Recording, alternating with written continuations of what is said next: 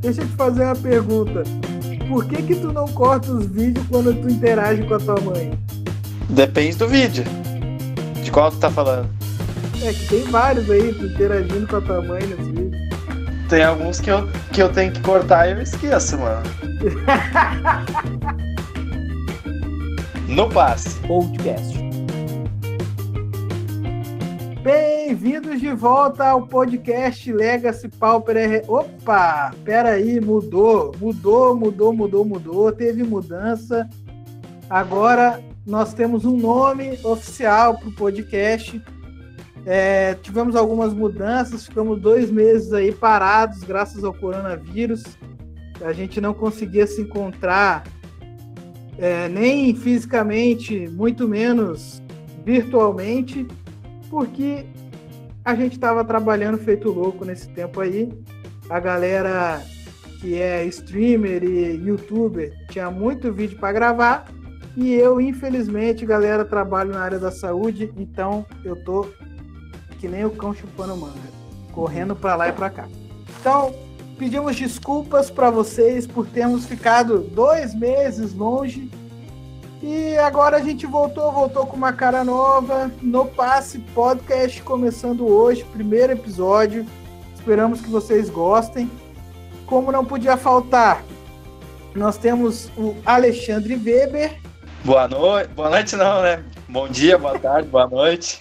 Dependendo Pô, aí, mano. mas... também, Xandinho. É, pois é. Ah, cadê a tua entrada clássica, cara? Tô conhecido por ela. Fala, pessoal, tudo tranquilo. E agora, galera, nós temos um cara que foi nosso convidado já e entrou de maneira permanente para o nosso elenco agora. Rafael Jesus, aquele que anda sobre as águas do Magic the Gathering. Fala pessoal, tudo beleza? É isso aí? Como é que vocês estão? É isso aí. Não, não tenho muito o que falar por enquanto. Meio tímido até. É, meu irmão, Apesar tu vê o Jesus, trovador pra caramba do jeito que ele é. Tímido pra gravar é complicado, né? Diz aí, Não diz com a realidade? Não, tá, tá certo mesmo. Primeira vez aí no, nos holofotes aí da, dessa, dessas mídias aí de podcast. Tem que, tem que chegar de mansinho Não. mesmo, hein? Não dá para vacilar. É isso aí. Então, tá galera, é, estamos com essa mudança aí de nome. Quem puder comentar com a gente nos nossos WhatsApps aí, o que, que acharam do nome, se é um nome legal, se não é. É. A gente ficou muito tempo pensando num nome e não achava nada que, que a gente gostasse de verdade. E acabamos ficando com esse. Acredito que seja um nome maneiro, que tem a ver com Magic the Gathering.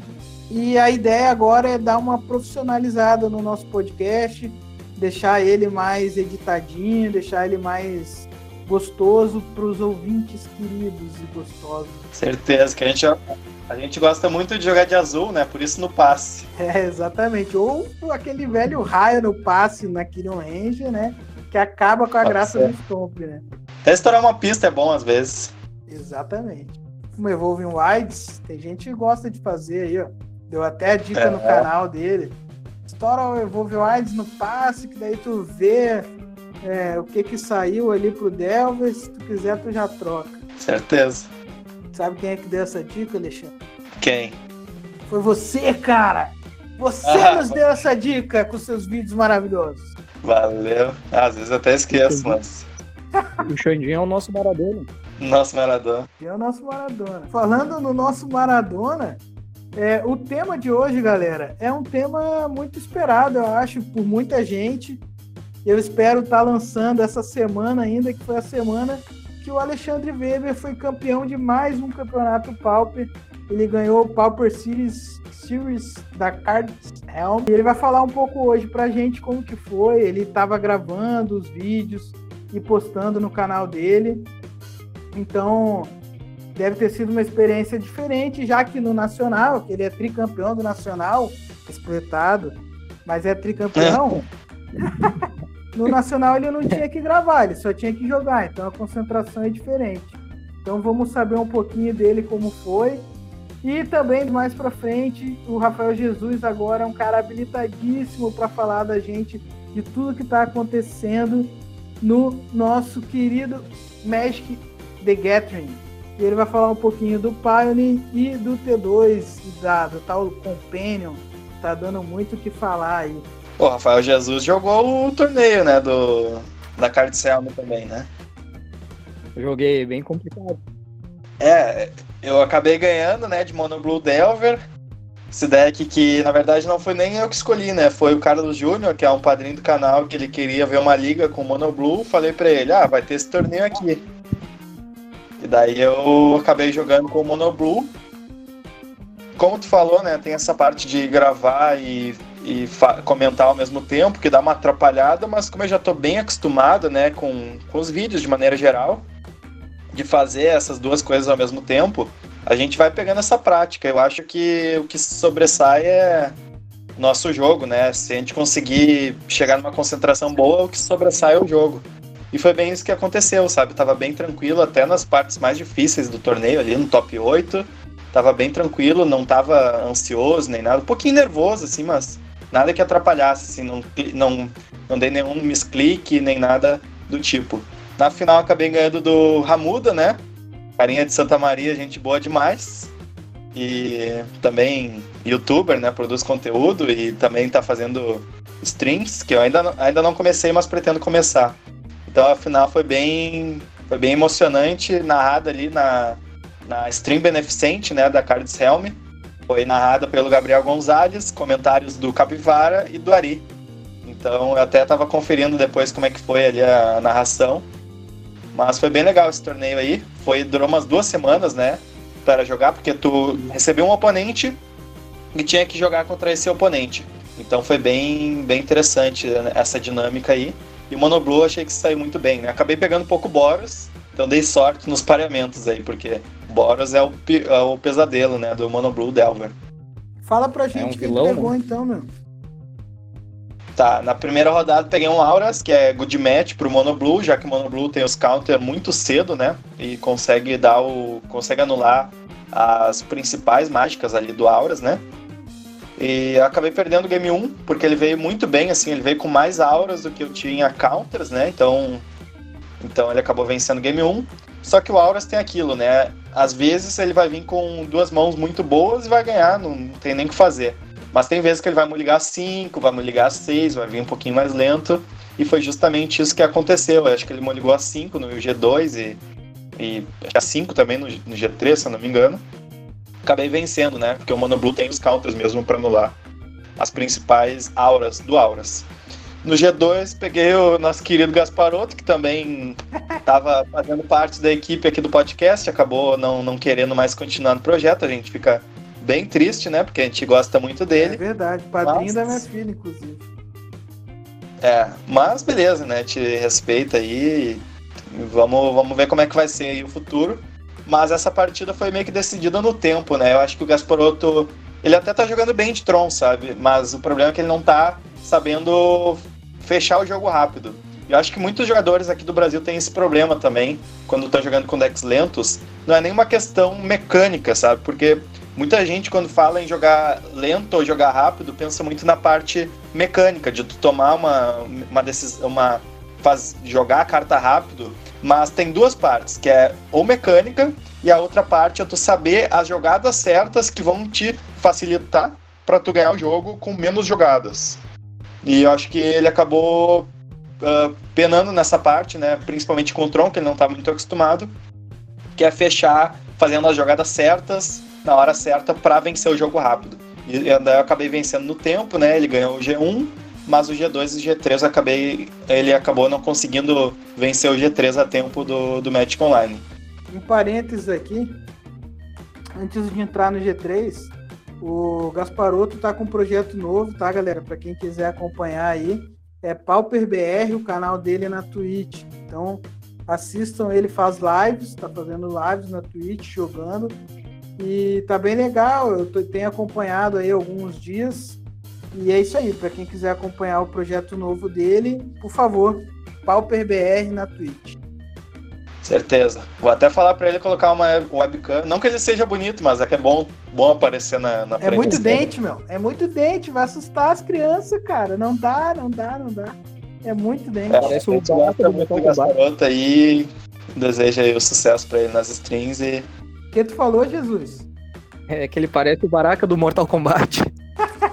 Baraka. Game 3 foi contra Boros Bully, né? Que é partida praticamente impossível. Apesar de ser muito difícil de ganhar, eu acabei vencendo no G1. O oponente deu um misclick uma hora ali. Em vez de ele fazer um Electric, ele quer levar tipo umas três fadas, ele fez um, um selo de fogo, né? Então acabei vencendo o G1. G2 é aquele stomp do Boris Bully normal, né? E o G3 eu poderia ter vencido porque o jogo estava equilibrado, assim, eu estava conseguindo colocar pressão, ele não estava comprando muito bem, estava comprando muito terreno, não comprou muita Faithless Looting também, né, para descartar os terrenos. E chegou no momento que eu fiz um Ponder e tinha um Spire Golem e duas ilhas básicas, e eu estava com o Delver flipado e ele estava com 8 de vida. E daí eu acabei pensando e eu achei muito pouco, né? Já que tinha duas ilhas, eu achei que o Spire Golem não ia ser o suficiente. Acabei embaralhando mas eu acho que se eu tivesse equipado ali o, o, o Spire Golem no topo, né? Mesmo tendo duas ilhas no Ponder, eu acho que daria para ganhar essa partida aí junto com o Delver. Até porque o Spire Golem, ele é artefato, né? Então ele joga em volta da Prismatic. Então foi uma, uma jogada que eu poderia ter poderia ter arriscado, né? Aquela jogada que separa os homens dos meninos. E eu acabei entrando na categoria de menino porque eu quis embaralhar para porque eu tava com medo de das duas ilhas que estavam no Ponder. Mas enfim, daí duas vitórias, uma derrota. Na quarta rodada peguei mais um Tron, né? O Capivara, que estava comentando também, né? O top 8. Jogador lá de São Paulo, do interior de São Paulo, não sei exatamente de onde que ele é, mas é do estado de São Paulo, isso que eu sei. E ele tava de Tron também, né? O Monoblue ele tem uma vantagem contra Tron, de maneira geral, assim, né? Tem vezes que o Tron vai fazer, vai fazer ali o Mudrifter e tu não vai ter muito como responder. Mas se tu consegue encaixar o jogo bem direitinho no, no G1 e no G2, ele dá uma. E ele não estabeleceu o jogo tão rápido assim. É bem tranquilo pro Mono Blue, né? Se ele vem com uma, com uma base de mana meio lenta, dá, o Mono Blue consegue anular tudo tranquilamente. E foi bem isso que aconteceu, sabe? Ele, ele veio com uma. Não, não veio com aquelas mãos do Tron assim que, que faz o Drifter turno 3 ou turno 4. E isso facilitou bastante para vencer o jogo. Na quinta rodada, né, eu dei um problema no para gravar, porque eu tava até falar que eu tava montando o computador, né, que deu um problema na placa-mãe, eu fui gravar no meio disso, nesse meio tempo. Então eu não consegui gravar, pensando que eu poderia utilizar o replay depois, né, porque tava não tava conseguindo gravar com a câmera. Fui ver o replay depois e não tava nem abrindo no Magic Online, então acabei perdendo essa partida contra a Mono Black. Mas eu venci o jogo, né? Foi 2 a 0 Acho que foi uma das partidas que eu joguei melhor, porque eu tive que jogar um monte de coisa em volta, né? Inclusive no Game 2, acho que ele fez um, uma combate witches no turno 2 ou turno 3. E mesmo assim eu joguei em volta, né? Consegui, uh, consegui driblar, de certa forma, a combate com o Ninja e com o Delver flipando. E isso eu achei ah. muito, muito bom, mas apesar disso eu não consegui mostrar a partida. Ah, uma coisa é, que eu esqueci de falar. Eu perguntar uma coisa sobre isso. É, é. Teve algumas partidas que tu pulou, né? Deu algum problema? Como é que foi isso daí? Não, no game, no, na terceira rodada, eu normalmente o que, que eu faço, né? Eu gravo a partida, eu gravo a tela da partida e eu gravo a câmera também, que no caso é a minha imagem, né? Depois eu passo a imagem da câmera pro computador.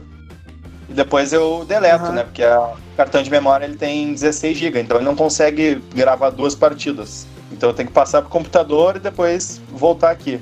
Só Sim. que quando eu fui gravar a quarta rodada, que foi contra o Tron, eu acabei deletando esse arquivo, achando que eu tinha passado a terceira rodada pro computador, porque eu sempre faço isso, né? Eu, eu termino de gravar, passo os arquivos pro computador e depois eu deleto. Só que eu não, não tinha passado pro computador, eu só deletei para jogar a quarta rodada. Então eu acabei perdendo esse, esse arquivo aí. Uh, é, também é, e falando sobre o Boros Bully, uh, ele também, o, o, meu oponente, o Clamego, ele tem um canal no YouTube também, né? Esse canal no YouTube, ele posta as partidas, no caso ele só mostra ali o replay do Magic Online, né? Não tem nem música, nem nada. Mas para quem quiser ver como é que foi as partidas dele com o Boros Bully, é bem interessante aí para quem quiser conhecer, né? Clamego no YouTube. Na Boa. sexta rodada, depois de vencer de 2 a 0 o Mono Black, na sexta rodada eu acabei pegando um Burn. E esse Burn, foi uma partida bem tensa, né? Eu tive que dar bastante sorte ali, aqueles. Sabe aquelas aquelas sortes que o cara não pode comprar raio, senão tu vai perder. Foi justamente isso que aconteceu, né? O Game 1, o Mono Blue ele tem uma desvantagem contra o Burn, porque ele coloca umas ameaças, tipo a Curse, o Thermal Alchemist, o Gitu, e tu simplesmente não tem como tirar essas ameaças do campo, né? Tu pode dar um snap, mas tu vai ter que gastar duas cartas para lidar com o Thermal Alchemista, porque tu tem que dar o snap e depois tu tem que dar o Counter Spell. Então é muito ineficiente, né, tentar lidar com, com essas cartas no G1. Então, normalmente o Mono Blue acaba perdendo quando o Burn faz mana Gitu, mana Termo, não tem muito o que fazer e foi justamente isso que aconteceu. Mas no pós-side, né, as Blue eu uso quatro Blue Elemental Blast, ajuda bastante, e uma Dispel também. Então facilita bastante. No G2 que eu tava no play, além de estar no play, eu tenho as Blue Elemental Blast, então dá pra vencer tranquilamente. E no G3 eu eu tava. Foi a, G3 é difícil, né? Porque mesmo eu tendo as Blue Elemental Blast, o Burn estando no play, ele consegue, por exemplo, fazer. Primeira coisa, mana Gitu, eu já não tenho um counter, eu vou ter que dar um. Vou ter que já gastar uma Blue Elemental Blast pro Gitu. E se ele fizer no segundo turno um Thermal Curse, eu já não. Dificilmente eu vou ter tanta Blue Elemental Blast para conseguir lidar com tudo isso. Uhum. Então o Burn, Burn, quando ele começa, é bem difícil, né? E foi justamente isso no, no Game 3. Só que o, o meu oponente ele equipou uma mão arriscada. Aquelas mãos que eu, eu acho que ele fez o risco certo, né? Que é basicamente tu equipar uma montanha, o Gitu Lava Runner e o Needle Drop. Porque o Needle Drop tu causa um de dano e compra uma. Então tu baixa o Gitu no turno 1, Gitu vai bater. O Mono Blue não tem nenhuma, não tem nenhuma criatura que bloqueie o Gitu no turno 1. Então o Gitu vai bater livremente e ele vai fazer o Needle Drop para achar teoricamente, né, o segundo land, mas ele acabou dando azar de não achar. Então eu consegui estabilizar o jogo aí, e essa partida foi muito importante para conseguir fazer o top 8. Na última rodada, eu, eu nem sei qual era o deck do meu oponente, porque ele acabou não jogando. O prazo era até sábado, meio-dia. Eu tava tentando mandar mensagem para ele, mas ele acabou só me mandando uma mensagem de volta, sei lá, 5 para meio-dia, né? Eu já tava até a, a organização já tinha até falado para colocar o resultado né, de, de 2 a 0 e foi isso que aconteceu. Então, daí eu fui pro top 8, né? Passei, acho que em, em, sexto lugar. E na primeira rodada foi contra novamente um Burn. E engraçado porque essa partida do top 8 contra o Burn foi exatamente igual à do Suíço. No game 1, no game 1 o cara faz as ameaças e o Mono Blue consegue responder de uma forma ineficiente. Uhum. Engraçado que nas duas partidas eu consegui estabilizar. Só que eu consegui estabilizar com tipo 3 de vida nas duas. Tanto no G1 da, do Suíço quanto no G1 do top 8. Daí o cara é vai comprar. né? Estabilizar Oi? com 3 de vida. É. Mas daí, mas daí é aquilo, né? Se o Burn começa a comprar a montanha, ele vai perder. Ah, é. Mas o que aconteceu foi que ele comprou ali uns dois, três burns seguidos. Tanto no, no Suíço quanto no top 8 foi isso que aconteceu. O cara comprou dois, três burns seguidos e, e tinha mais burn do que eu tinha counter, né? Pra, uhum. Pra tentar segurar o jogo. E daí no G2 foi muito parecido, porque o G2 também, né? Esse negócio de estar tá no play faz muita diferença, com as Blue Elemental Blasts também. Então eu acabei vencendo o G2 do top 8. E no G3 foi a mesma coisa, porque ele equipou uma mão de um terreno. Só que dessa vez eu acho que o oponente do top 8 mandou meio mal. Porque ele equipou uma mão de um terreno com Gitu, né? Que é uma carta muito boa contra Mono Blue. Só que ao contrário do Suíça, ele não equipou o Needle Drop. Então ele não tinha essa, esse draw extra, entendeu? Então isso faz, fez uma diferença muito grande aqui no, no, no, jogo. E daí eu acabei levando, né? Já que ele não achou ali o, o segundo land, demorou bastante para achar o segundo land, então tu vai ter os counters ali para anular o termo ou o que seja. Esse jogo foi no... pra, pra internet já ou não? Não, vai ir essa semana. Eu acho, acho que amanhã já vai estar. Tá... Amanhã não, segunda-feira, do dia 1 de junho. Não sei quando é que vocês estão ouvindo isso, mas vai estar tá amanhã. Provavelmente já foi. É. Provavelmente mas... o podcast foi depois, mas. Sim. Daí, mas tá bom, vou... já tá então. já tá, é, espero que sim, né?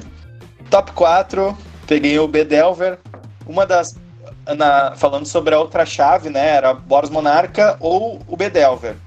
Eu tava torcendo para que fosse o Bedelver, né? Porque Boros Monarca é muito mais difícil de, de enfrentar. As pessoas costumam achar, na verdade eu não, não tenho certeza disso, mas eu acho que as pessoas costumam achar que o Bedelver tem vantagem. Eu não, não tenho certeza dessa informação. Mas que eu que acho que a, Jesus. Eu acho que o B Delver não tem vantagem contra o Monoblue. Falo por experiência própria, pra mim é uma das piores maps que tem. E junto do Monoblue, o Scred. Então foi, foi bem bom pro, pro chão de separamento do, da, da- do top 4 ali, né? Eu sim. vou te falar uma É, coisa. Eu não sei jogar contra Monoblue. Não sei jogar contra Monoblue. É impressionante. Eu posso estar com o deck que é 500% de chance a mais de ganhar e eu perco. É impressionante. Qual deck que é 500% de chance a mais? Não sei, meu irmão. Em qualquer deck eu perco. Então, qualquer um deles, eu sou ruim, entendeu? Não, acho que a Contra pior match, cara. as duas piores matches eu acho que é o Boros Bully. O Boros Bully, é, o Boros Bully tem muita vantagem e o Affinity. O Affinity também tem muita vantagem. É, eu tenho jogado muito com o Temur Affinity, né? Que é, um, é, o, é o Affinity dos bichão, que não vai as Frogmite. E tem sido melhor. Eu tenho ali conseguido jogar bem contra Monoblue. Mas, cara, eu perco umas partidas que estão ganhas, assim, é impressionante. Parece que quando eu tô pra ganhar, falta aquela concentração final, tá ligado? Sim. É, na, na verdade, tem muita gente que fala, né? Ah, quando tu tá perdendo, tu tem que estar concentrado. Mas eu acho o contrário. Eu acho que quando tu tá vencendo, que tu tem que triplicar a tua concentração Aham, pra não é pegar verdade. É. Então chegamos à conclusão que o Monoblue é good match contra o UB. É, exatamente. É isso que eu ia falar. O Rafael Jesus tá certo. O Mono Blue é um good match. Não é tipo. Não é muito, mas é uma vantagem, assim, que tem ali uns 60, sei lá. Não sei exatamente como é que é. Daí eu acabei vencendo do Mono Blue, do, do UB, desculpa. E no top 4, né? Esse top 4 meio que deu tudo certo, porque o Mono Blue ele consegue colocar muitas criaturas que o UB tem, tem dificuldade. A melhor carta do B-Delver nessa partida é o Snuff Out, né? Que, que é uma removal por zero manas, que consegue consegue ou destruir, ou matar a Spell Stutter, ou matar o ninja por zero manas num mo- momento crucial, né? Porque normalmente tu quer matar a Spell Stutter quando ela tá tentando anula- anular alguma coisa tua. E o Snuff Out ele é especialmente bom para fazer isso. Mas ele- nenhum dos meus oponentes conseguiu encaixar um Snuff Out muito bom assim. Então consegui vencer o top 4. E no top, na final foi contra o Ramuda, como eu tinha falado antes. E foi uma partida um pouco mais complicada, né? Eu até fiquei travado em dois lands no G1, porque eu, eu, eu uma mão com uma, uma ilha, Delver e Ponder. Daí eu baixei o Delver, o Delver flipou, mas daí eu fiz o Ponder, né? Nem precisei usar o Ponder para flipar o Delver. E daí tinha uma ilha a mais, né, no Ponder. Então eu ia ficar por um. pelo menos uns dois turnos com apenas duas ilhas no campo. E foi justamente isso que aconteceu. Daí deu uma travada, né? Daí o que, o que, que eu fiz? Ele fez um, um Delver e eu poderia ou deixar a Spell Stutter aberta ou, de- ou fazer o Piracity Arm para matar logo o Delver. Eu achei melhor matar logo o Delver porque, na minha visão, o meu Delver era uma condição de vitória boa, né? Então eu achei bom matar ali o Delver dele, senão aquela Piracity Arm ia ficar completamente inútil na partida se o Delver dele flipasse naturalmente. E, e o B-Delver tem uma facilidade maior também de flipar o Delver, já que ele utiliza menos criaturas que o Mono Blue, por exemplo, né? Então a chance de flipar o Delver para ele é maior. E daí ele matou o Delver com Echo in Decay. Eu passei com duas manas, duas ilhas abertas, daí ele passou, eu fiz mais Spell Stutter. Fiz um ninja, ele não tinha Snuff Out, eu acho que se ele tivesse Snuff Out naquele momento, seria diferente o resultado da partida. E como eu fiz um ninja, ele até tinha uma, um Aegon Warp para matar no turno dele, mas ficou naquele. Num, num momento da partida em que ele tinha que usar todas as manas dele no turno dele. Isso não é uma posição muito confortável para citar na partida. O bom é tu conseguir ter a flexibilidade tu, de tu conseguir contro controlar de certa forma, assim, sabe, o oponente e não o contrário. Então ele ele estava sempre forçado a fazer uma coisa no turno dele e isso acabou sendo bom porque eu Em determinado momento da partida, ele tava, sei lá, com uns 10, 11 de vida. E eu tava ali com uma Fairy Seer na mesa, com quatro manas abertas e, tipo, uma Spell Stutter e um Counter Spell pra, pra responder. Então foi uma questão ali de achar mais uma ameaça para aumentar o clock e foi justamente isso que aconteceu. Porque chega no momento também que o Bedelver, mesmo se ele baixar um Gourmag Angler, ele não é. Uh, não tem um dano bom o suficiente para conseguir para conseguir superar o dano que o Mono Blue já tá imprimindo na partida. O coque não, então, não adianta, né? É, tipo, se tu tá com 8 de vida, vai fazer um Gourmag, esses, esse dano do Gourmag não vai ser o suficiente. E é muitas vezes isso que acontece, né? Contra o Bedelver, no caso o Mono Blue. Então, então eu acabei vencendo, né? Porque consegui, consegui dar os últimos pontos de dano. Por ter esse controle da partida de, das manas, né? De, de forçar ele a, faz, a, a fazer uma jogada sempre, isso acabou ajudando. No game 2, eu tenho bastante carta de sideboard contra o Bedelver. E eu gosto muito daquela Winter's Rest, que vira a criatura e ela não pode desvirar. Essa Winter's Rest ela é especialmente boa contra a Stormbound Geist porque Stormbound Geist é um terror, né? Pro Mono Blue não tem como tirar do campo, mas a Winter's Rest não tira do campo, mas faz com que ele não, não possa nem atacar nem bloquear, né? Vira e não desvira mais. E foi muito bom também. Chegou, no Game 2 eu, tava com, eu consegui controlar o jogo com muitas fadas, mas eu tava com medo do Shrivel ou do. Ou do Shrivel ou do daquela nova, né? Esqueci o nome. Suffocating Fumes que foi lançado agora em Icória, que dá menos um, menos um. Então, e ele tava com o Delver flipado. O que, que eu pensei? Como tem a chance dele conseguir matar todas as minhas fadas de uma vez só, eu vou começar a atacar com elas para causar um ponto, algum, algum dano, né? Pra, de certa forma, amortecer o impacto de um, de um Shrivel ou de um Suffocating Fumes. E foi isso que eu fiz, né? Eu comecei a causar dano junto com o Spire Golem que eu tinha. Fui baixando um pouco a vida dele então, tipo, ele, ele sempre pegava ali uma Stutter minha com o Delver, que tava flipado, mas eu causava, sei lá, dois ou três de dano com as outras fadas. E esse dano com as outras fadas acabou ajudando a, depois de um tempo, eu consegui achar mais criaturas para colocar mais pressão, como outro Spy Golem, como o Stormbound Geist.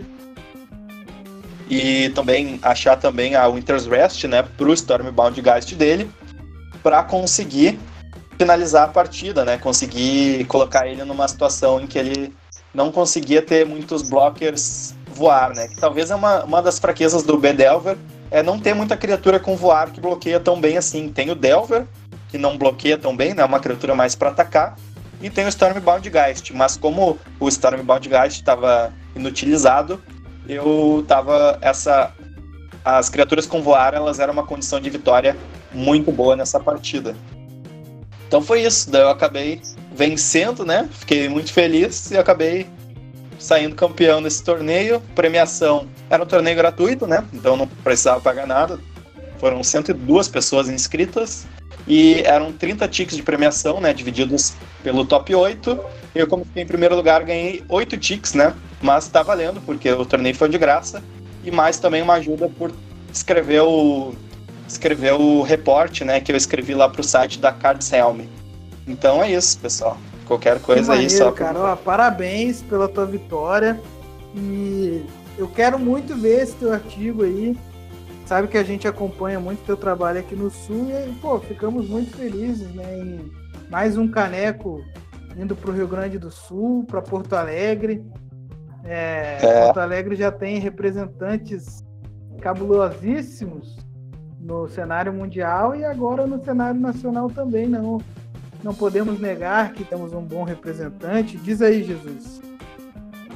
Bah, é o melhor possível, né, cara? Não tem nem o que dizer. Quando ele ganhou, eu não, eu não acreditei. Eu também não acreditei, é, eu come... cara. Eu tava muito feliz. Eu achei até que era zoeiro, pessoal, sabe? Eu também achei. Por causa que...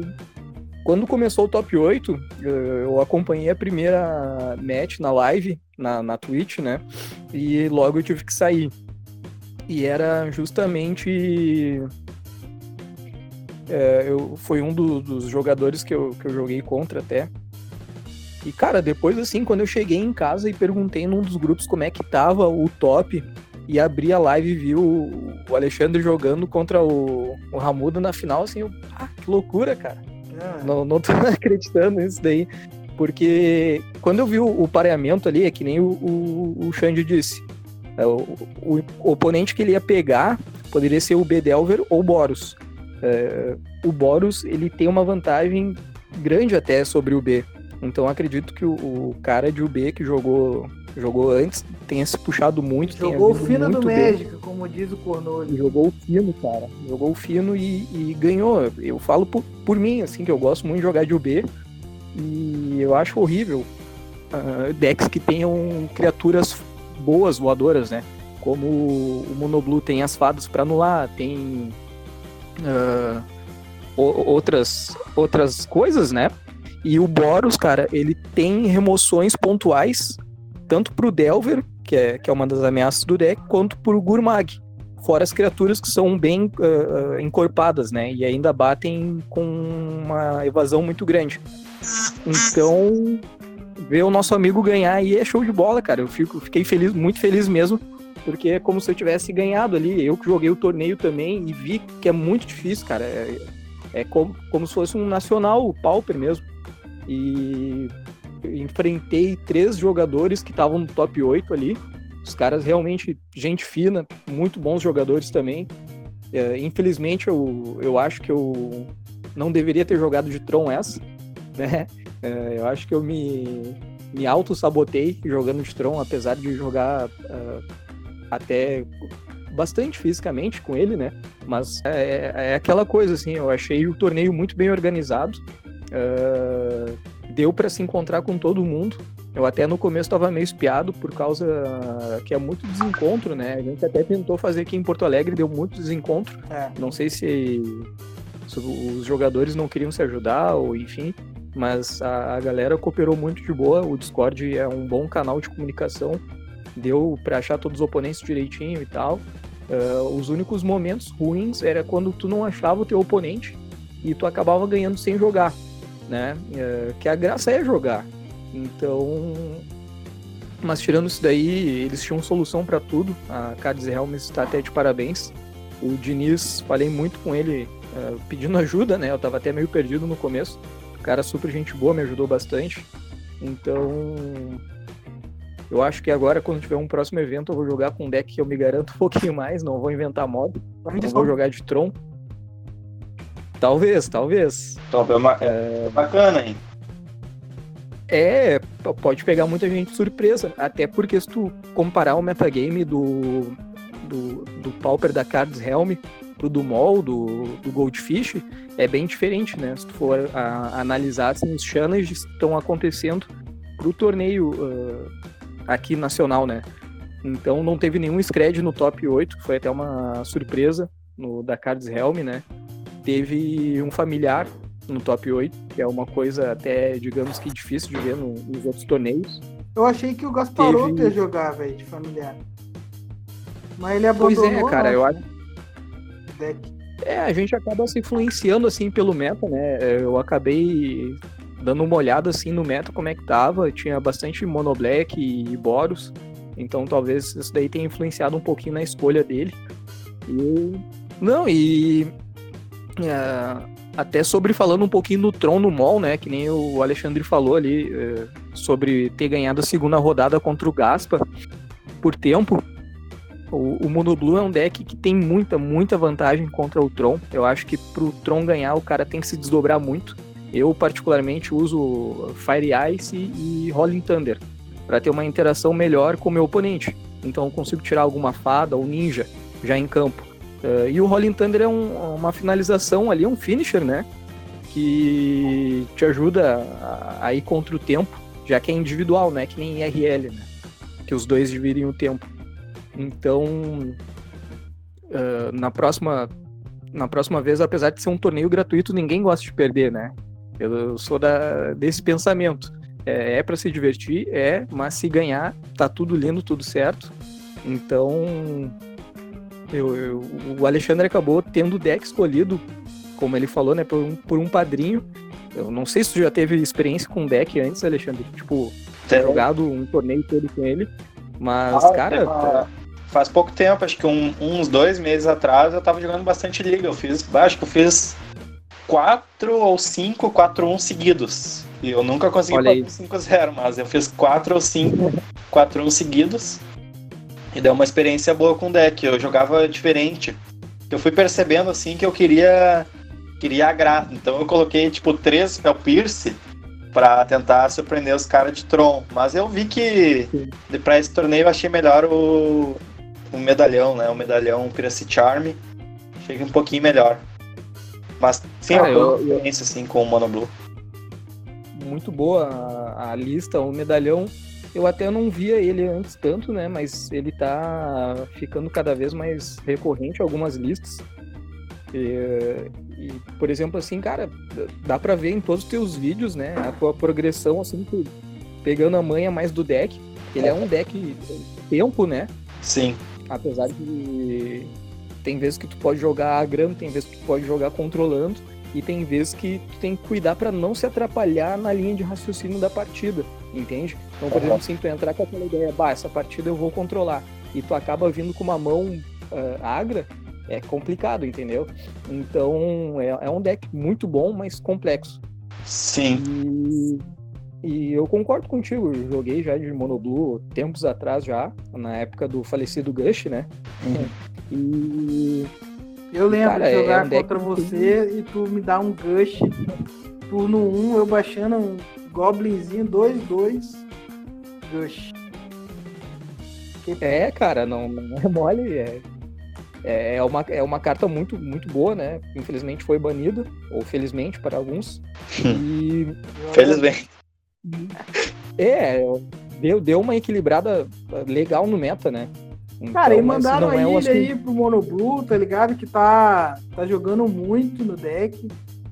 É interações novas surgiram, entendeu? Não dá pra reclamar desse banho. Isso, isso, assim como o, o monar- os monarcas, né? É. No, no Cara, no imagina a Gush com a com a ilha mística, o santuário místico. É, não tem Ia como, ser nem muito é roubado, cara. Ia ser muito roubado. É, o que eu acabo gostando muito, eu acho que é- eu acho que o próprio Santuário Místico ele tem uma característica parecida com a Gush, sabe? Que a Gush, tanto o Bedelver quanto o R-Scred quanto o Mono Blue utilizavam a Gush. Com o Santuário é a mesma coisa. Esses três decks, o Mono Blue, o R e o B, usam o Santuário. Eu acho que acaba Sim. dando uma uniformizada assim no deck que não sei se é o ideal, sabe? É claro que não é uma carta boa o suficiente pra ser banida. Mas eu não gosto desse negócio de deixar todos os decks com muitas cartas assim em comum, sabe? Eu gosto de ter tipo o Mono Blue bem diferente do R e o R bem diferente do B. Sei. É, é uma, uma carta azul que joga em qualquer deck azul, né? Mas não quer dizer que todos vão usar. Aham. Então, por exemplo, ah, eu não vi lista de Killfind nem ah, o Tyler Stribe usando. Então acho que dá pra considerar uma carta boa, muito boa. Deu uma reforçada nos decks azuis, né? Que ficaram viúvos ali da Gush. Mas ao mesmo tempo não deu aquela, aquela, aquela força a mais pro deck se tornar opressor ou ter só eles no, no top, né? Que nem tinha antes, tu, tu ia ver um top do challenge ali, 6 UB, 2 Tron, ou um Tron e um Boros, por exemplo, entendeu? É. Então, Ah, tava demais. E deixa eu perguntar pra Eu vocês, acho já que a gente tá falando Tá do meta agora. Cara, vocês viram aquela lista que é um Mono Blue Control, que não vai o Ninja nem o Delver? ah, o, famo- o famoso Maguinho Boladão, que Cara, a Xande não- já apresentou. Não já. sei se é o Maguinho Boladão, aquele que o Xandinho fez o vídeo. É, acho que é um outro, cara. Eu sei que os caras fizeram 5-0 com o negócio. Cara, é um deck que eu não vejo como que funciona, velho. Sem. É um que vai deserto? É um que vai deserto, vai quatro desertos. Ah, mas se tu jogar contra, tu vai ver, porque o deck ele, ele, com, ele baixa uma ilha e passa. Daí o que, que ele faz? Se tu fizer alguma coisa relevante, ele vai anular. Até porque o deck usa 4 Force Spike, que é aquela que anula menos que pague 1. Se tu fizer alguma coisa relevante, tu vai ser anulado. E se tu não fizer nada, tu tiver com medo de tomar o counter, o cara vai fazer um draw no, no passe ali, um. Vai fazer aquela compra uma, sabe? Esqueci o nome com o mesmo nome, o AK, né? Accumulated Knowledge. Ele vai ganhar vantagem assim. Think É Twice. forte. É, e, E, e outra, né, tem a interação do Santuário, tem a interação dele, da- do Deprive, É. e tem os Golems, né, que pra mim é uma das criaturas mais problemáticas que tem no para enfrentar, por causa que, por exemplo, Cordões não pega ela, uh, Agony Watch não pega ela, uh, que mais de remoção não, não pega. Cara, é, é, são remoções assim que vê bem recorrente. Até o raio, pra te ver, não pega ela, né? Não pega o golem, no caso. É. Então acaba sendo bem problemático, assim, às vezes. E é que nem o Xande falou, é, se tiver algo relevante, vai tomar counter, com certeza. Se não fizer nenhuma criatura com efeito ao entrar um campo, pode ter certeza que ela vai voltar para tua mão uh, e vai ficar voltando porque tem, tem muito, muito bounce, né? Tem o Snap e tem um outro que é de três manas, não recordo o nome, mas é três manas instantânea, volta a criatura alvo pra mão e tu compra uma carta ainda de quebra. Então é só vantagem pro deck, né? Exatamente. É, a lista que eu tenho aqui vai o Fairy Trickery, que é, é uma que anula e vai, vai, vai pro exílio, né? Três mana. É, é uma carta meio, meio ruim. Acho três mana, muita mana pra uma counter. Eu acho muita mana pra, pra tu deixar. Exclude até tudo bem, né? Com, anula e compra uma, mas. Aham. Mas só pra anular, é, lá sim. não vale a pena. É, não, não, não tá muito legal, não. É, tá, algum, algumas matches talvez até seja útil, por exemplo, Tron. É. Mas daí se tu botar essa carta visando só o Tron, é, eu acho que é pensar muito pequeno, assim, né? Porque até agora não tá tendo muito no mall, né? Eu não vejo, não vejo tanto, mas. A carta que tu falou é a Repulse. Três manas. Repulse. Repulse. Três manas. Aí, né? Retorna a criatura pra mão do dono e compra uma carta. É, uma carta boa. Ela é que acaba sendo um exclude, né? Como um exclude, não. O snap tu retorna a criatura e desvira duas lentes. Essa daí tu retorna a criatura e dá um draw. Então tu nunca vai ter uma carta, por exemplo, assim, que não faça alguma coisa. Ou tu vai dar um counter, ou tu vai dar um counter e comprar, ou tu vai dar um bounce e desvirar lands, ou tu vai dar um bounce e comprar carta. Sempre tem algum efeito tuas cartas no deck, né? Sim. Se ciclam, né? No caso. E falando um pouquinho do metagame Pauper, então, mudando o assunto. O é, que, que vocês têm achado aí das listas? Vocês têm achado que tá saudável, que não tá? Qual que é a opinião de vocês? Eu falando como alguém que, que joga pouco Magic, né? Que, que, tem muito amor, muita paixão, só que não tem tempo disponível às vezes para jogar. Cara, eu, eu tô gostando de como tá o meta atual. É, os decks que eu gosto de jogar, que é Red Deck Wins, o Stomp, o Heroic, são decks que estão bem assim, né? Tem aquelas partidas que são muito difíceis e vai ter aquelas partidas que são, que são boas, né?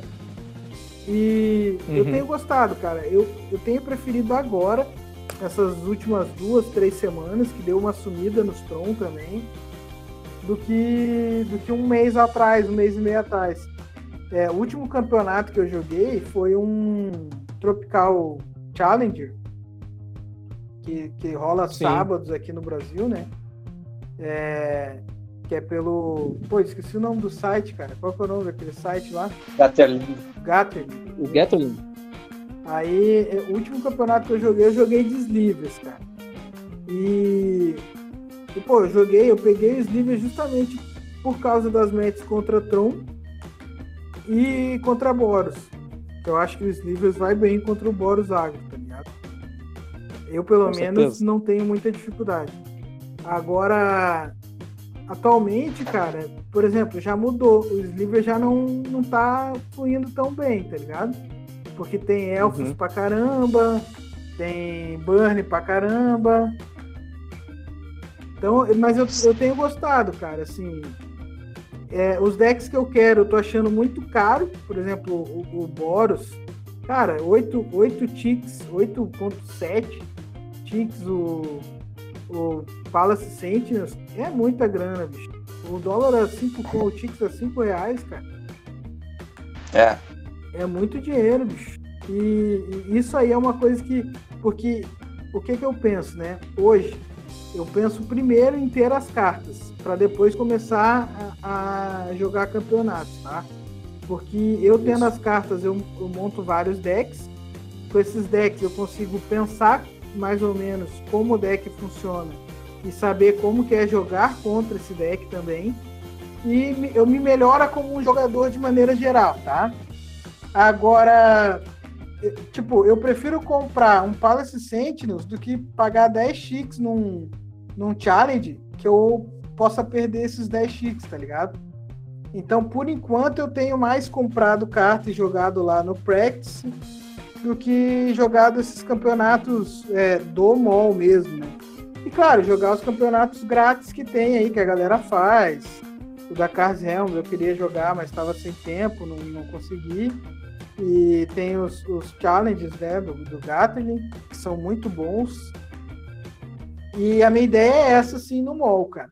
Mas eu queria saber de vocês, o que, que vocês acham? Como tá para vocês que tem um pouquinho mais de experiência e que são um pouquinho mais competitivos também? Então, acho que tá bom o metagame, mas ao mesmo tempo que tá bom, poderia estar tá bem melhor, assim, sabe? Tá bom, mas tá que não tá muito. É, tá- não tá. Não tá assim muito. Como é que eu vou falar? Não tá assim muito. Não tem nenhum deck muito forte, mas ao mesmo tempo a- o arquétipo agro tá meio em baixa, faz tempo, né? Eu acho que se tivesse Sim. ali um pouquinho mais de espaço para os decks agros, seria melhor. Mas os agros não conseguem ter o, o mesmo nível de jogo que um Scred, que um Boros, Bully. Então eu acho que esse é o maior problema nesse momento do formato, é justamente os decks agros não terem muita vez, assim. Mas apesar disso tá equilibrado, né, ali entre os mid-ranges e, e entre o Tron. É, há um tempo atrás até. Pode falar. Até um tempo atrás, né? Antes da, do, do Místico Sanctuary ali, eu acho que o Tron ele tava uma escada acima dos demais ali, do Boros Monarca, do Boros Bully, do Scred, e eram os mais dominantes, né? Então acho que o Tron tava uma escadinha acima. Depois que surgiu essa carta e descobriram a interação com o Tragic Lisson, deu uma, uma, uma nivelada com, com os decks, que eu acho que hoje o meta tá, tá bom, que nem tu disse, né? Poderia estar melhor, mas eu acho que tá bom a, a nível de não ter nenhum deck acima do outro agora no momento, na, naquela, num degrau acima, né? Então acho que a- ali entre o Boros, o Scred, o Monoblue, não- hoje em dia eu não consigo te dizer se tem algum deck opressor no formato, entendeu? Então acho que todos têm chance de ganhar um torneio ou de ir bem num torneio, como também tem chance de mandar muito mal. Ah, às vezes é do dia, né? Às vezes tu não vem com a mão boa, às vezes tu não tá concentrado, no outro dia tu tá bem, tá concentrado, pega umas match boa e aí é sucesso, né, cara? Então acho que varia muito do, do momento. Poderia ter mais decks agros, que nem tu falou, mas infelizmente não é o que a gente vem vendo, né? Mas o bom é que estabilizou aquela coisa assim de, de ter um deck acima do outro. Que tipo de ações vocês acham que, que a Wizards poderia fazer para os decks agros voltarem? Quem sabe lançar o Companion no Pauper? Não, Mas o que, que vocês é acham, cara, que dá para fazer? Porque eu acho muito complicado mudar, assim, porque normalmente quando é, eles mexem demais, acaba dando ruim, que foi o caso do do Astrolabe, Astrolabe. é. Do Arcos Astrolabe. É, eu acho que essa é uma coisa, essa é uma coisa complicada, né? Porque meio que o, as cartas ah, disponíveis no formato, elas já estão meio que dispostas de uma maneira em que, independente do que a Wizards lançar, vai favorecer mais naturalmente aos decks mais mid-ranges. Por exemplo, se eles lançarem uma carta mais ou menos boa pro agro, tem uma chance do Boros Bully jogar com ela, ou do Scred jogar com ela. Então é meio complicado, assim, sabe? Tu querer só depender, assim, da, da Wizards lançar cartas novas. Mas se eles lançarem só ca- cartas especificamente para os decks agros, como por exemplo a Savage Swipe, o Gitu Lava Runner, são bons exemplos disso. E principalmente cartas que consigam interagir um pouquinho melhor com o oponente, porque eu sinto falta, assim, dos decks agressivos de interagir com o oponente. O Stomp não tá conseguindo interagir com o Tron, por exemplo. E o Heroic também não consegue interagir com o Tron. O, o Burn também não interage com o Tron. Então eu acho que falta isso, sabe? Uma forma de, de ser uma carta forte para um agro, forte contra Tron e contra Boros e contra o R-Scred, sabe? Eu acho que é isso que tá faltando mais, assim, no formato. Cara, é, até, até falta mesmo, talvez em alguns decks ali, uma carta que agregue mais contra algumas mets. Eu acho que o Savage Swipe ali agregou muito no Stomp, tanto que teve uma febre de gente jogando com o Stomp quando a carta saiu. E também o, o mais recente agora foi o Heróico, né? Que recebeu um encantamento novo, mais uma spell nova. Então teve bastante gente. Sentinel's uh, Eyes e Carametras Bless. Esses mesmos. Então teve mais. Tu, tu via mais gente jogando de heróico, tentando testar as cartas. Eu acho mesmo que falta muito interesse dos grinders em jogar com deck agro. Por exemplo, Stomp e Red Deck Wins. Red Deck Wins recebeu a Granada Goblin, que, querendo ou não, é, é muito dano, é uma carta excelente. E o Stomp recebeu o Savage Swipe, que mudou bastante a, a, a, postura do deck, né? Sim. Que antes não tinha uma remoção main deck, e é uma remoção barra pump. Então ela agregou muito no deck. Acho que falta mais interesse, o pessoal gosta de jogar mais com decks assim que tu tenha como voltar o jogo e virar, é, saca? Então que tenha recursos. É isso sempre que eu discuto assim com o pessoal, ó. Um deck com recurso é aquele deck que tu consegue revirar o teu deck, comprar muita carta e dar a volta por cima, né? Então tem o um exemplo do Monarca Consegue das Pedras buscar a resposta, né? Exatamente, tu, tu, busca aquele recurso, né? Ou, ou tu compra tanto que tu acaba encontrando aquele recurso, né? Então eu, eu acho que o pessoal prefere jogar com esses decks que são mais safes do que arriscar um agro que é, vai da tua mão inicial é e das win, próximas né? compras. Ou vai ao racha. Eu, eu acho que o Red Deck Wins é, é, um deck assim que se tu vir com, a, com, aquela mão de dois terrenos e criaturas e não comprar mais terrenos, é GG, não tem nem o que fazer, entendeu? Assim como o Stomp. Mas a partir do momento que o deck começa a fludar, não tem como tu botar as lentes que tu tem no campo ou na mão pro fundo do deck comprar outras cartas. Assim como o B faz, o Mono Blue manipula muito bem o, o topo. Né? Eu acho que falta mais é interesse mesmo do pessoal jogar com os, os decks agros e testar. Mas será que tem espaço, cara? Porque, ó, eu tô num grupo, eu tô num grupo do WhatsApp e o Carves, pô, o Carves é o top 1 em troféus nessa temporada aí do, do MOL. Uhum. É, o Carves estava falando que, que quando ele quer grindar, mas tá, tipo, ele, ele, quer jogar rápido, sabe? Não quer ter que pensar muito, ele joga de Boggles. E, Sim. e, cara, ele tem feito resultado de Boggles. Aparece aí direto a lista dele com 5-0 e tal. Mas, mas assim, será que é o único deck, cara? Porque eu já ouvi falar muito de, de do Affinity, por exemplo, na época que ele era mais água. E de um tempo pra cá, até o Affinity tá mudando, cara. Tá vindo aquele Atog Shift lá, que é, tem até paz momentânea no deck. Tá vindo Estão tirando os bichinhos e botando os bichos maior, tá deixando só os bichos 4-4. Então, eu, eu acho que pro agro tá feio o negócio mesmo. Não vai, não vai mudar muito, né?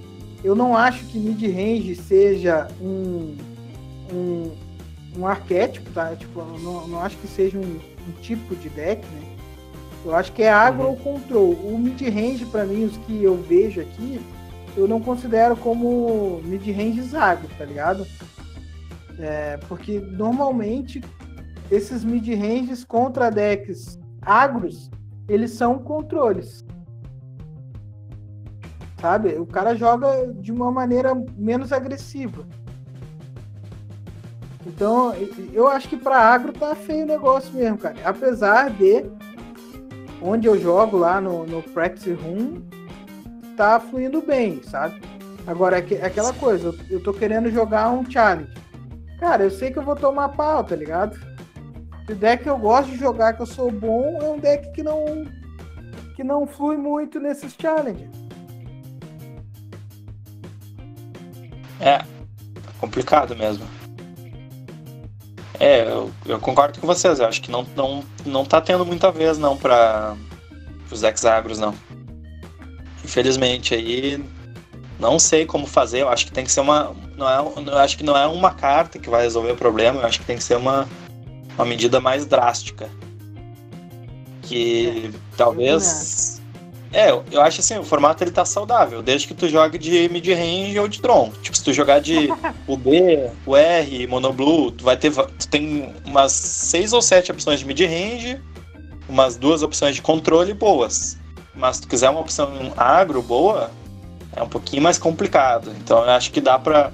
Olha, eu vou dar uma sugestão que é uma sugestão meio absurda, mas que, sei lá, eu não acho tão absurdo assim. Que é tu banir várias cartas. Sabe? Tipo, fala assim, a gente vai tentar dar uma, uma, diminu uma diminuída no power level do formato.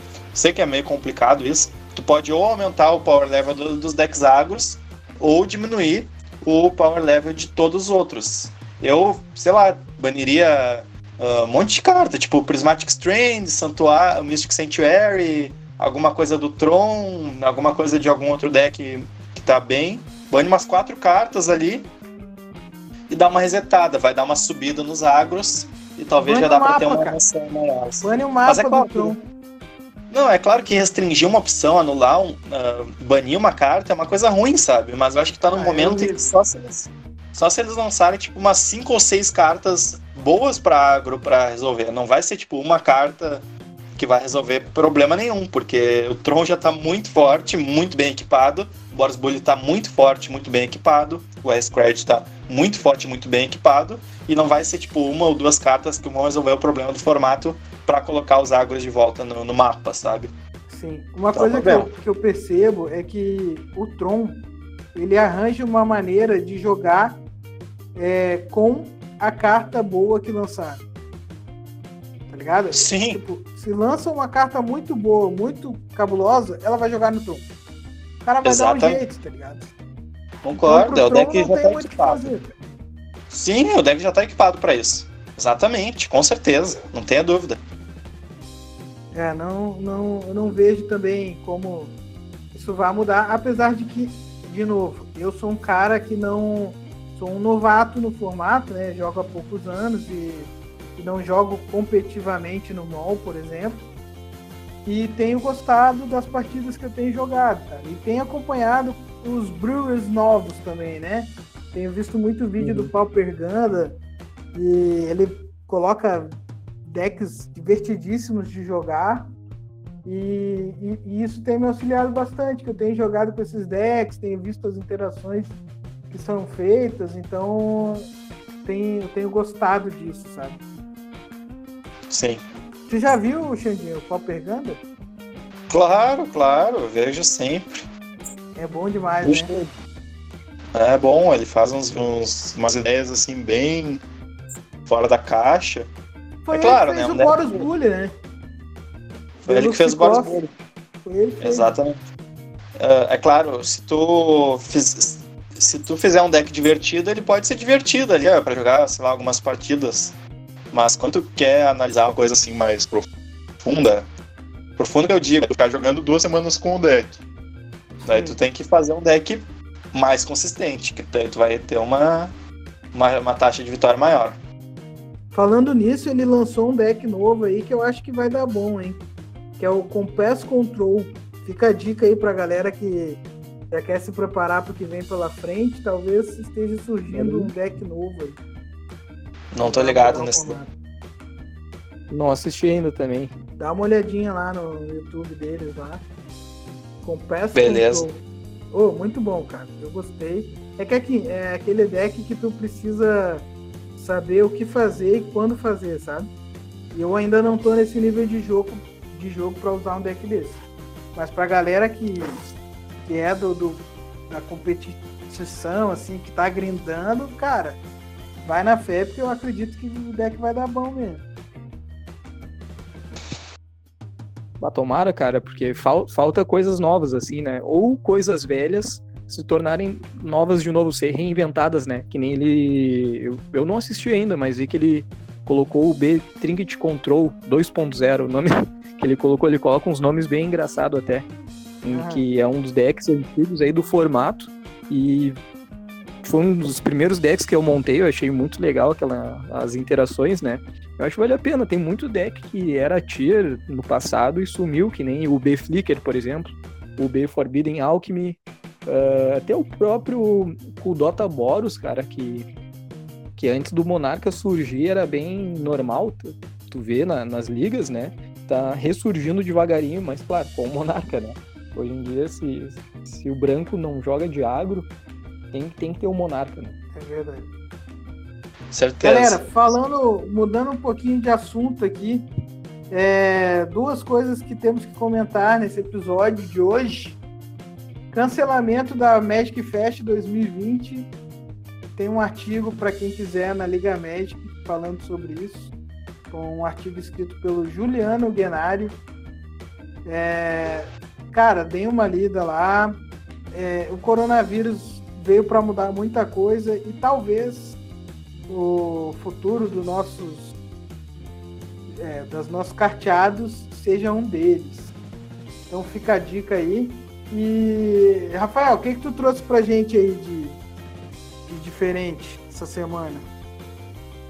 Cara, amanhã sai a, a, o assunto tão falado aí que muita gente que joga o Arena, Pioneer e Modern estão se incomodando, né, com os companheiros. Então amanhã sai a Wizards vai oficializar o banimento ou não banimento nos formatos T2 histórico. E também pela primeira vez eles vão mudar o efeito de uma carta.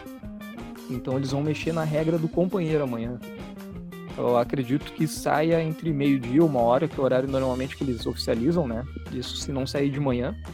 Então vamos aguardar, né? Só somente segunda-feira dia primeiro que eles vão divulgar qual vão ser as mudanças. Eu acredito que vão dar uma nerfada legal, pois estão abusando muito dos efeitos, né? É, no T2, por exemplo, tu não vê muito companheiro. Tipo que nem o Lurrus. O Lurrus ele tá presente no Pioneer em praticamente todos os decks do meta, tá? Só dois decks não estão usando ele, que é o Dimir Inverter que até teve umas versões que tava usando o familiar, mas uh, o deck é tão consistente que não precisa de um companheiro. E o Lotus Brief, que também tem algumas versões que usam Lurros. Agora, tirando ele, uh, tirando esses dois decks, cara, nossa, todos os outros decks, seja monocolorido ou não, eles dão um jeito de splashar para colocar ou Lurros, ou o Giruda, ou até o, o Companion, o W, fugiu o nome dele, o... Yorion. O Yorion, esse mesmo. É, o Azor, é... Azorius Control tem 8% do meta né, no, no, online e conta é. com o Yorion. É, te, pra te ter ideia, cara, o, o Burn no Pioneer, que não era um, um deck tier, nem nada do tipo, se tornou tier, hoje é o mais jogado por causa do Lurrus, né? Sim. Então a questão de tu poder jogar permanência de custo 2 no teu grave pro campo é, é, pesa bastante, né? Então eles vão mudar a regra.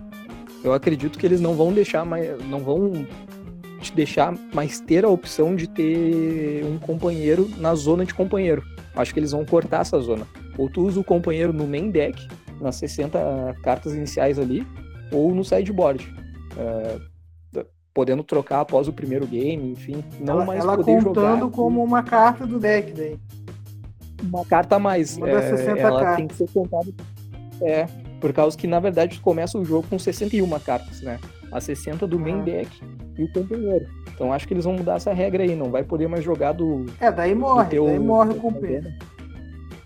É, vai dar uma nerfada legal. O cara, daí, daí o cara não vai usar no deck, tá ligado?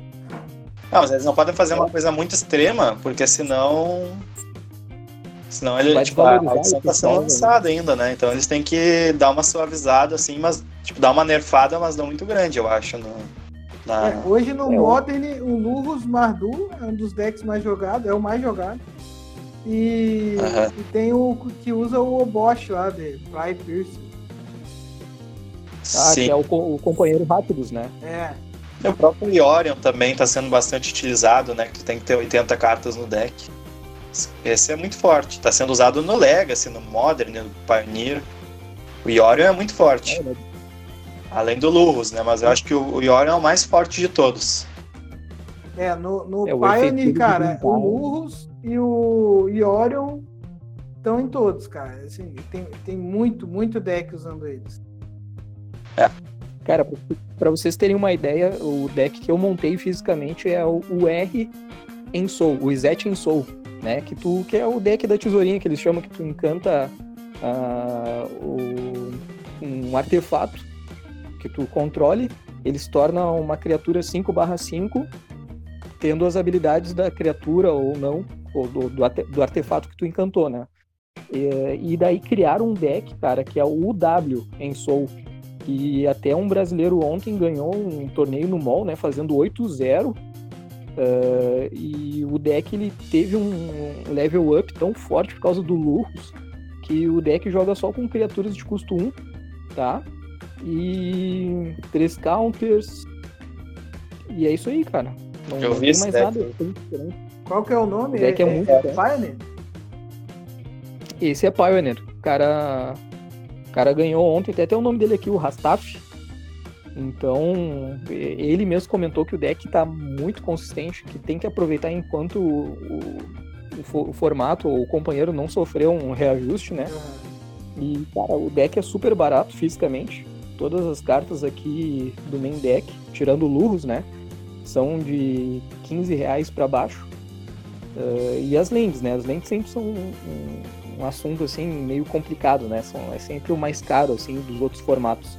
Mas o, a base das criaturas e spells é 15 pila para baixo. E o deck no mall também é muito barato. Então ele acabou vencendo o torneio ontem. E diz que é absurdo o power level do Lurros nesse, nesse baralho, né? Então, para vocês verem, né? Um deck que era Izete acabou se tornando o W por causa do Lurros. Gostei desse deck aí. Não, É eu achei sensacional. Cara, pra vocês É, terem uma ideia, no, no, no Pioneer, Mono White Devotion usa o Yorion. Cara, o Mono White Devotion, tipo, depende do Yorion. cara. No Legacy tem um White Winnie também, com o Yorion.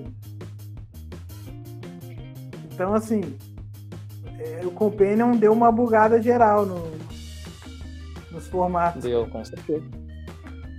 É, muita gente até no, no mall ou, ou no, no arena, quando vê o, o companheiro na zona, já, já desiste, enfim, né? Já Porque, concede. é, sabe que é complicado. Porque tu tem um acesso dele ali já. Então eu acredito que essa vai ser a regra, que o, o Companion vai ter que ser usado ou no site, como uma das 15 cartas, claro, ou no main deck como uma das 60 cartas. E não vai ter mais ele como tu ter ele já na mão, bem dizer, tu sai com oito cartas, né? Se ele, o, o Companion tá na zona de companheiro, então tu compra sete iniciais, tu sai com oito, tecnicamente, né? Das 61 Aham. que teria. Então eu acho que foi uma das piores habilidades inventadas aí, todo o Magic. Sem dúvida, muita gente tá, tá falando isso daí. É, vamos ver como é que vai ser amanhã, né? Eu tô curioso pra saber como é que vai ser esse, essa alteração Também, cara. desse daqui, como é que vai ser.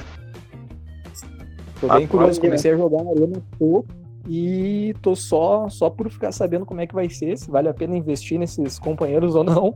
Porque dependendo do resultado que for amanhã, a gente já muda de ideia e, e não investe mais nada.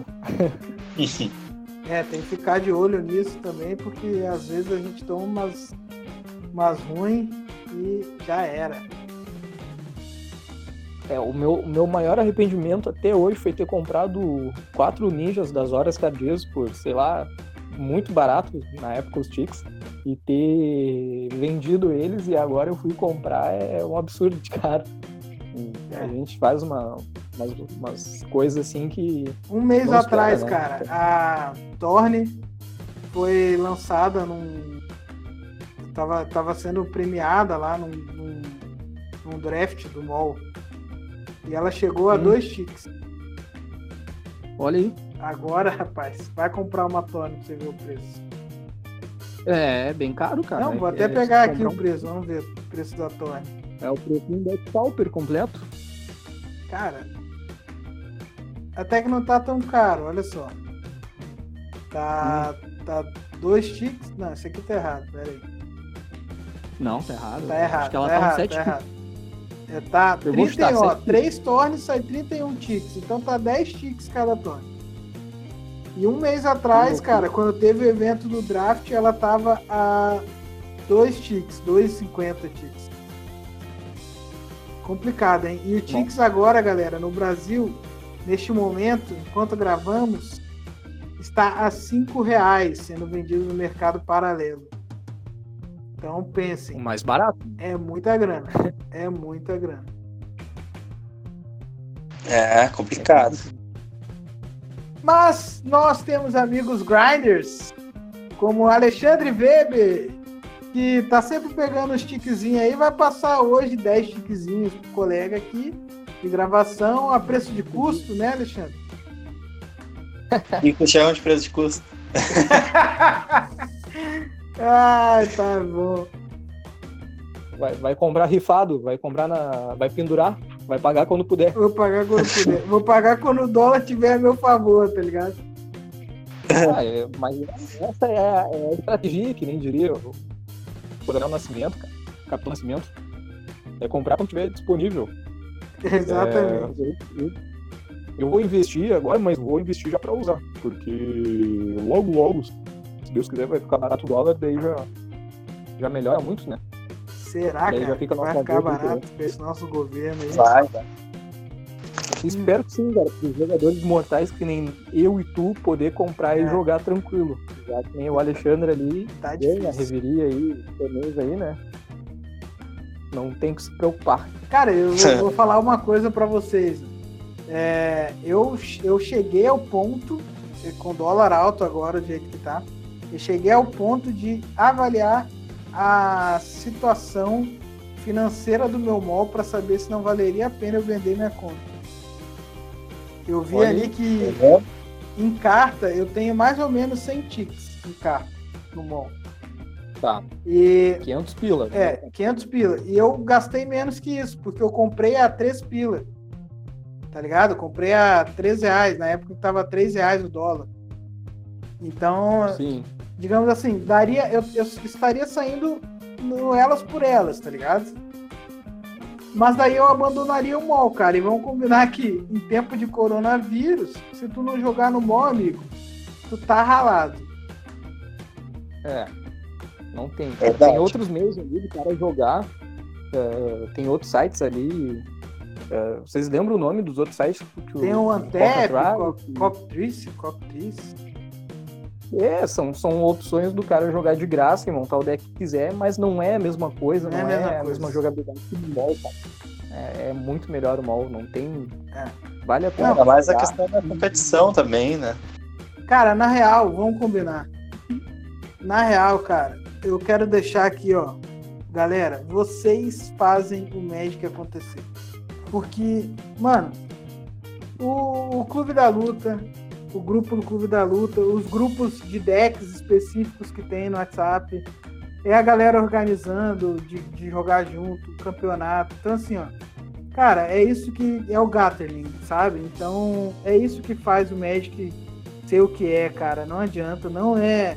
Meu amigo, não é a Wizards, é você. É você que tá fazendo a parada acontecer, velho.